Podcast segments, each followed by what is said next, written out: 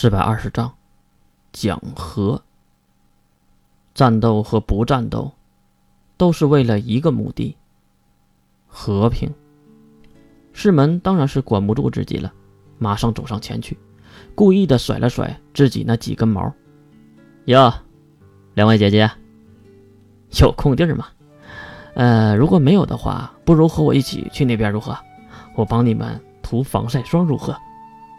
没有任何新意的搭讪方式，对方竟然没有任何的生气，而那个稍微黑一点的辣妹一把就抱住了眼前的世门，然后就送世门一个洗面奶。世门高兴的任人摆布。哎，月急忙走到一旁，捂住了花月好奇的眼睛。花月，这些不能看，会闹眼睛的。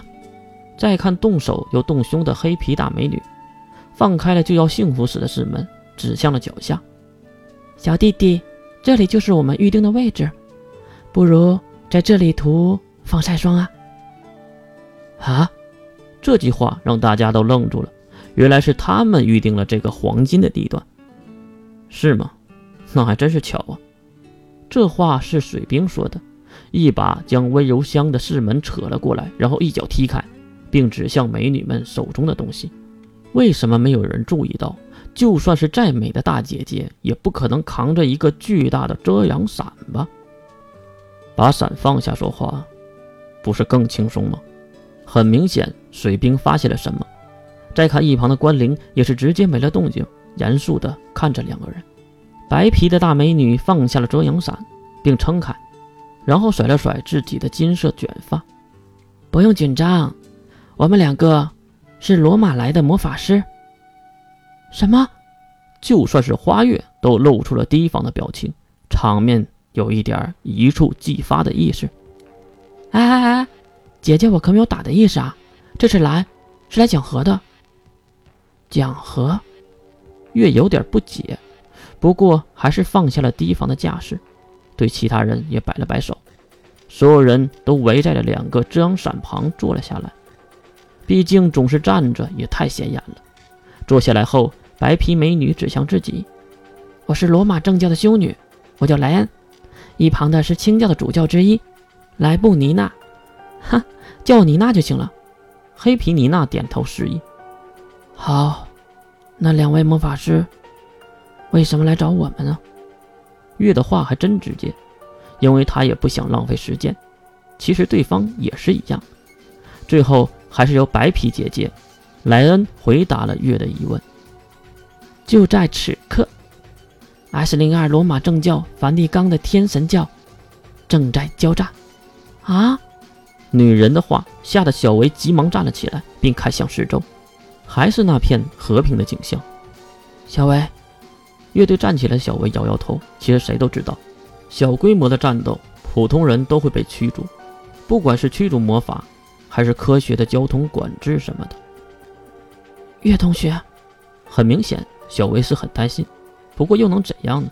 两个国家的对抗，又不是几个小孩子能说什么是什么的。坐下吧，小维。小维也只能乖乖的坐下。不过为什么小维会如此的反常呢？他是在担心什么呢？好，你继续说。为什么清教没有参加？很明显，月听到了有用的信息，那就是为什么只有罗马正教。白皮的莱恩继续回答：“哈，正教和清教本来就不太对付，你应该是知道的。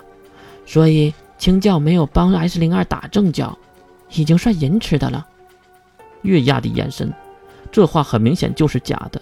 如果对内的话，正清教确实在互掐，不过他们还没有疯狂到帮外人打自己人的地步。莱恩姐姐，你口中的讲和是什么意思？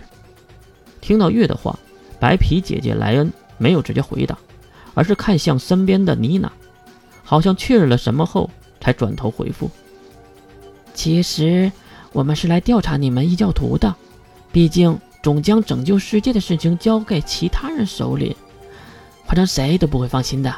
所以双方的教皇大人想让我们一行人来彻底的调查一下你们。”这话听完。月几乎猜出了下半截要说什么。